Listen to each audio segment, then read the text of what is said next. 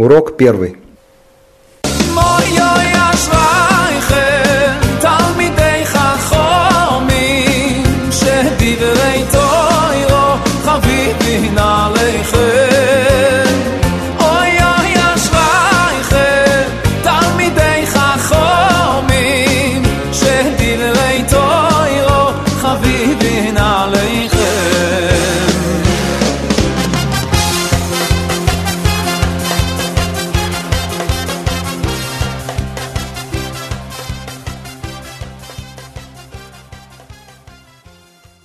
Добрый вечер.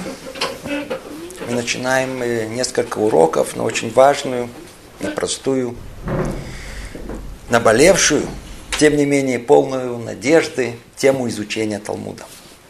Имеется в виду самостоятельного понимания Талмуда. Или по-другому, как научиться учиться. Это не просто тема.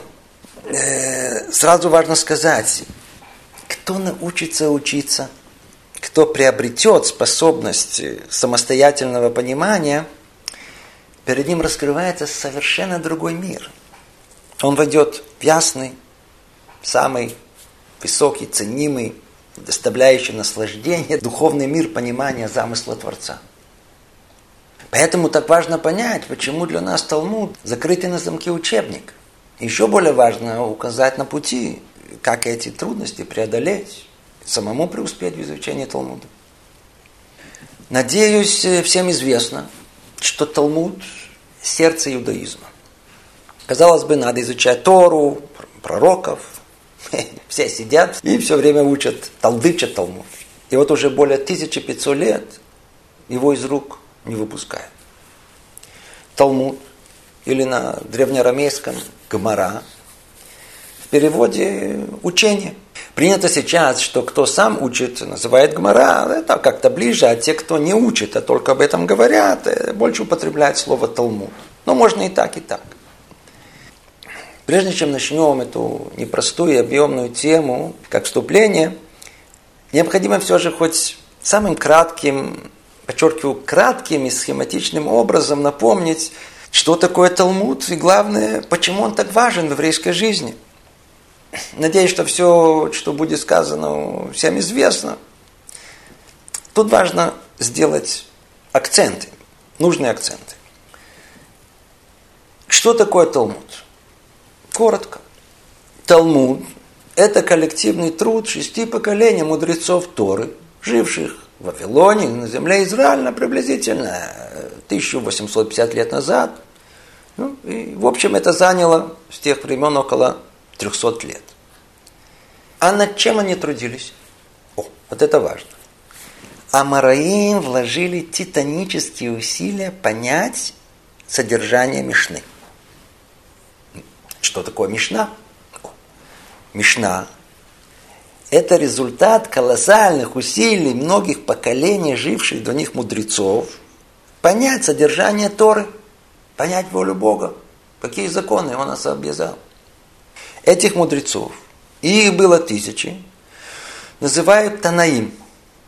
Они жили на земле Израиля за 350 лет до разрушения второго храма и где-то лет 150 после разрушения.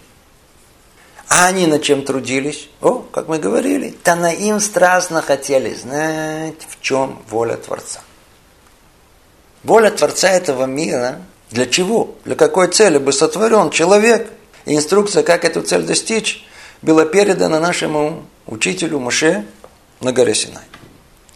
Он там находился 40 дней и ночей и получил все знания, необходимые для достижения цели творения, все детали и подробные повеления Творца, строения мира, все. Эти знания принято называть устная Тора. Впоследствии, в течение 40 лет странствования по пустыне, Маше записал по диктовку Бога Тору письменную – которая является кратким содержанием, как бы конспектом Торы устной, лекции. Тора устная и Тора письменная были даны Богом как одно единое целое. И одна без другой не правомочна. Тора письменная содержит неизменные записанные знания, которые не позволяют устной Торе быть забытой или неправильно понятой. А Тора письменная сама по себе, без Торы устной, принципиально не может быть понятой. В Торе письменной повеление находится в общей форме. А Тора устная содержит их детали. Скажем, не кради. Ну, что именно относится к этому запрету? Детали. Там, скажем, сон можно красть или нельзя? А, например, место в очереди. Дай позвонить. Все требует прояснения.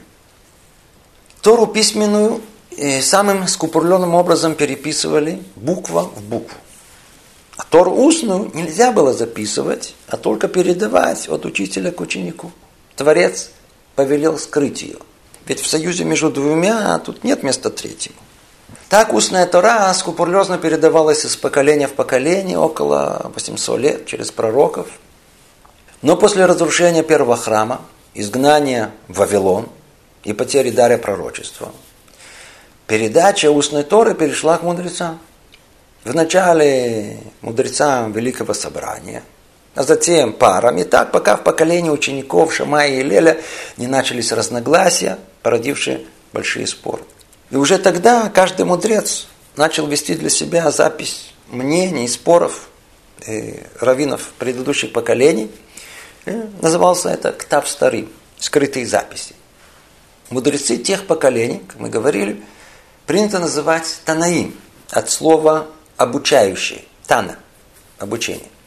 Их эпоху завершает великий мудрец Раби Иуда Анаси, который был вынужден в связи с э, опасностью э, забвения Торы в Галуте, в изгнании, из согласия всех остальных мудрецов и знаков свыше, записать устную Тору. Для этого он проделывает колоссальный труд сбора всех частных записей, Мишнайот, и их систематизации на шесть разделов, Сдарим называют, получивших название Шас. Шиша, Сидрей, Мишна. Шесть разделов Мишны. В каждом разделе трактаты, насехта. Трактат разделен на главы, проким. В каждой главе, в каждом пероке есть определенное количество мишнайот. Вот это есть мишна. В общей сложности есть 60 трактатов, сехт, хотя в зависимости от того, как их разделять и включать, можно почитать 61 или по-другому даже 63. Не все Мишнайот Раби Наси ввел в канон, а часть остались извне и получили название Брайта от слова бар, вне. Раби отбирал только те Мишнайот, авторитет которых не подвергался сомнению, которые были сформулированы самым кратким образом, не допускал повторения той же темы. Это вошло в канон. Остальные остались вне. Теперь, кроме Брайты, ученики Рабиуда Наси в первую очередь э, Рабихия, собрал и добавил расширение на понимание Мишни самого Рэби и других мудрецов. И это получило название Тосефта. Теперь, естественно, надо знать, что Мишна имеет статус большей достоверности, чем Брайта и Тосефта. В конечном итоге, по завершению Мишны, все мудрецы Торы приняли ее как единственный авторитетный источник знания заповедей Бога. С этого времени – Никто Мишну оспаривать уже не может. Обратите внимание, это важный факт. Мишна, монументальный коллективный труд Танаим, был принят всеми мудрецами Торы как основа понимания воли Творца, как конспект устной Торы. Все, неоспоримо. И вот пришло следующее поколение. Их называли Амураим. Они приняли не только бесспорность Мишны – но и полный авторитет Танаим, взяв на себя правила, их мнение не оспаривать. Поэтому и называли себя Амараим, от слова Амар, сказал. Если перевести это по дословному смыслу, как бы громкоговорители, микрофоны для Танаим. Их труд состоял в том, чтобы понять ход мысли Танаим. Это казалось не так просто. И начали споры. И так продолжалось не одно поколение в земле Израиля и параллельно в Вавилоне развиваются разные школы мудрецов Амураим. В Израиле результатом их труда был Талмуд Вавилонский, записанный Раби Иохананом. А в Вавилоне по пришествию большего времени Талмуд Вавилонский. После шести поколений Рав Аши и Равина собрали все споры Мараим, как понимать Танаим, то есть Мишну, Сефту и Брайту, их систематизировали и записали. Окончательная редакция Талмуна заняла это около 70 лет и завершили ее ученики Амараим. Их называли Савураим.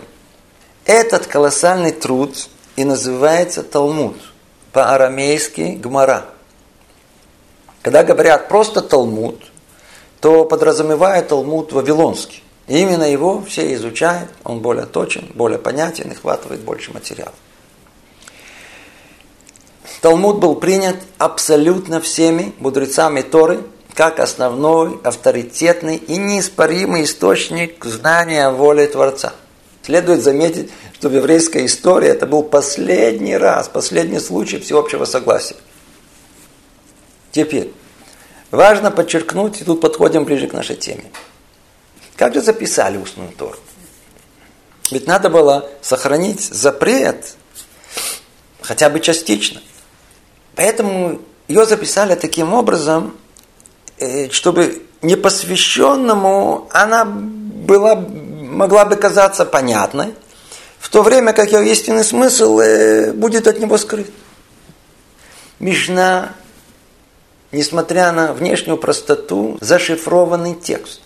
И записано так, в надежде, что только мудрецы, потрудившие, смогут правильно ее понять. Как мы уже упоминали, посредством Торы установили брит, союз между народом Израиля и Богом. А там, где есть союз между двумя, там нет места третьего. Поэтому устная Тора, она скрыта от посторонних глаз. Не должна быть им понятна. Поэтому Мишна сформулирована таким образом, что на первый взгляд есть в ней что-то противоречивое, что порой даже вроде как нарушает правила логики. О, вот это и позволяет мудрецам, обладающим логикой, не пройти мимо и раскрыть истинный смысл Мишны. Итак, э, уже того, что было сказано, достаточно, чтобы понять важность и центральную роль Талмуда в еврейской жизни. Ведь в ней воля Творца, его повеление. И тут вы можете спросить, ну хорошо, Талмуд, да, необыкновенно важен. Но почему мы должны его учить? Почему-то обязанность каждого еврея. Скажете, есть мецва, учить Тору, э, все, хорошо. Для мецвы достаточно прочесть Криат Шма утром и вечером. Ну, хотите больше, недельную главу Торы. Вы скажете, а как э, с познанием всех повелений Творца? О, верно. И вроде действительно надо учить. Но, но уже жили мудрецы Торы во всех поколениях до нас, и извлекли из Гмары все детали этих повелений, и записали их в ясной форме. Это делай, это не делай. Шурхана Рух называется. Таким образом, если хотим э, знать, выполнить волю Бога, ну вот, надо штудировать Шулхана Рух, а не Талмуд ответ. И это верно. Так оно и есть. Надо в первую очередь Шулхана Рух. Так и принято. И тем не менее, основное время все поголовно уделяют изучению Талмуда, Гмары. Почему? О, почему? Во-первых, потому что еврейская традиция испокон веков требует поголовно от всех пытаться быть Талмит Хаха, мудрецом Торы. Ничто так не ценится, как мудрость. И нет более позорного у нас, чем быть амаарец, быть неучим. А мудрецом можно быть только изучая основы мудрости, Талмуд. Безусловно, можно и нужно изучать э, Шулхана Рух. Тем не менее, все обязаны знать, каким образом эти законы были выведены и установлены. А это может только, если начать прояснение с первоисточника. Смешные геморрой. Во-вторых, только изучая Талмуд, понимая его самому, можно рассчитывать что-то самому понять и во всех остальных книгах иудаизма. Слышите, самому понять и все остальные книги. Дело в том, кто не понимает Талмуд, принципиально не может сам понять во всей глубине и все остальные книги Торы, его комментариев ни смысл мецвод, ни кабалу, ни даже мусар, этику иудаизма. Талмуд – это центральный вход в здание мудрости иудаизма. Можно пытаться в это здание попасть и через щели, типа лекций, статей, статей из третьих рук, легкого знакомства с Кабалой. Но тогда попадешь не в само здание, а в пристройки около. Без ума, оточенного Талмудом, никакую еврейскую книгу невозможно по-настоящему понять. Это второе. В-третьих, Талмуд содержит в себе гораздо больше, чем просто знание. Учеба Талмуда обучает человека правильно мыслить. Талмуд сформулирован таким образом, чтобы заставить учащегося сделать усилия. Если, если не напрячь все интеллектуальные силы, то его вообще невозможно понять. Талмуд провоцирует разум возмущаться, удивляться, не соглашаться, отстаивать, доказывать. Учение Гмары заставляет находиться в постоянной полемике, что и оттачивает логику мышления. Тогда постепенно то, что выглядело запутанным и смысленным, э, смотришь, э, приобретает порядок и смысл. Это третье. В-четвертых, учеба Талмуда содержит в себе не только возможность познания и обучения мышлению, но и мистическое влияние очищения души, построение себя как еврея Торы, как личности. Тот труд, колоссальный труд понимания Гамары стирает, выжигает – по крайней мере, способствует очищению разума всякого рода нечистоты, всяких фантазий, глупостей.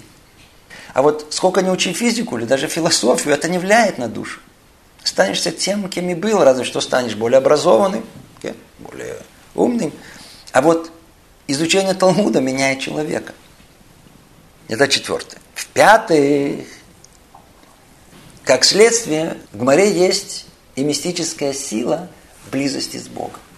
Ведь изучая божественное желание, неизбежно с ним сливаешься. Чем больше учебы и понимания, тем э, больше связи и близости к святости Творца.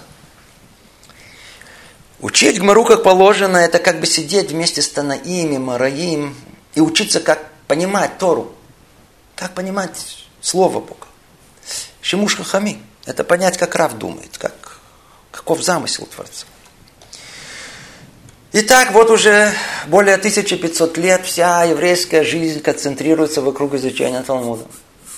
Это не древний арамейский текст, а живая Тора, вне времени и эпохи, всегда актуальная.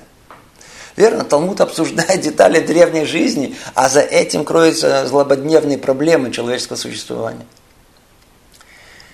Там все. И поэтому за Талмуд всегда держались.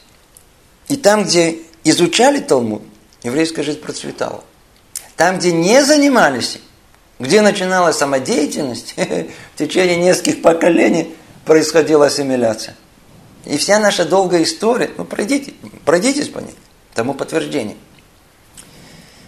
Кстати, этот секрет знали наши ненавистники. Поэтому, желая уничтожить евреев, главной целью были талмудисты, нацисты, и Евсекция Сталина вот такой лозунг и выдвинули. Бей талмудистов. Слышали, наверное?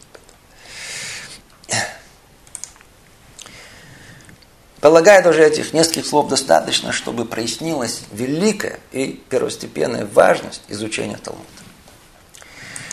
Ну, после такого заряда приходит воодушевление. Э, ребята, давайте, давайте займемся учебой, ближе к делу. То что происходит?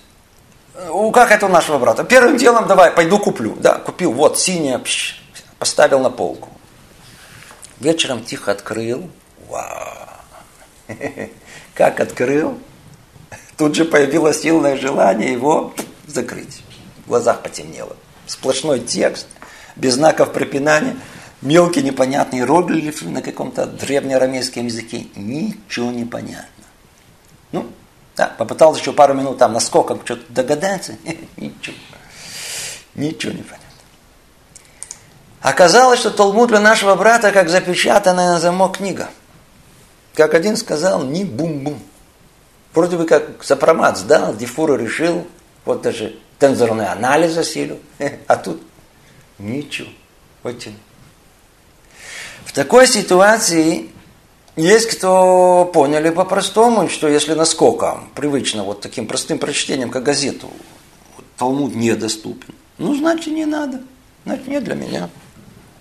И тогда что? А, не страшно. Голова есть, опыт есть. И можно и без Талмуда. Э. И тут же раз уселись писать свои доморощенные комментарии на Тору. Скажем так, э, к таким людям вот наши занятия не обращены. Но оказались и те, которые решили все же попробовать. Ну и попробовали. Ну, нашлась какая-то добрая душа, вот готов посвятить свое время для учебы в паре, в Хебруте. Сели, стали заниматься. Добрая душа что-то рассказывает, глаза горят. Знаете так, перемешку русский, арамейский, пак, пак, пак. Сидит наш брат, ничего не понятно. Только единственное, что по привычке, знаешь, знаешь, советская. И так, знаете, поддакивает. Да, да, да. Теперь даже добрая душа даже спрашивает, понял? Он говорит, а как же, что за вопрос? Естественно, понял. Ведь, ведь у нас нет такого, чтобы не понял. Кто из, кто из них, из наших психологий, ну, неудобно, ну, никогда не пойму. И сколько так может продолжаться? Ну, в зависимости от стойкости этого нашего брата. Есть кто после второго, третьего занятия поняли, куда все идет, и просто испарились. А есть кто отнеслись по-советски, продержимся. И так продержались несколько лет. Слушали, слушали, слушали, кивали головой, ничего не понимая. Называлось для них это гмару учу. И так, пока такая учеба не стала вызывать у них просто тошноту. И до такой степени, что такое упоминание слова гмара вот приводит их в дрожь. Ну, теперь на всю жизнь. Охота учить э, гмару у них просто отбита. И даже у тех, кто начал помоложе, удостоился попасть в Ешиву, и там типичное явление, что после многих лет учебы, повторяю, после многих лет учебы, увы, навыков самостоятельного понимания Гмары так и не приобрели. Ведь и там решили новобранца сразу, сразу осчастливить, дать самого такого а, крутого, серьезного ученика в Хевруту. И как началось, поехало. А, Решойный, Махароним, Рамбам, Ритву, Рашбу. А, а наш парень молодой понял, что тут же важно себя показать тоже крутой. И быстро научился громко кричать «Ритво! Рашбо! Рамба!» И после 10 лет учебы, с утра до вечера, печальный результат. Сам не в состоянии поднять даже несколько строк море. А если в состоянии, то все приблизительно. Приблизительно. Дело за делом. Депресняк. Не то, что учеба не доставляет наслаждения, а оказалось таким ежедневным наказанием, горьким, невкусным. Кстати, не только наш брат. Явление, что и местный парень учит с детства гумору, вырастает и не понимает ее ясно, это становится все более и более типичным. Итак, всегда есть исключение из правил. Но, к сожалению, правило, что и те, кто постарше, и пытается учить гмару там раз, два раза в неделю, и те, кто даже учится в Ешиве целый день, Гомера остается закрытой. Запечатанная книга. Тяжелая ноша для ума, а потому отталкивающая. Почему это происходит? Неужели у нас нет достаточных интеллектуальных способностей? Вроде как раз наоборот, IQ высокий, как правило, все с института. В чем же дело? В чем дело? О, об этом и поговорим в следующий раз.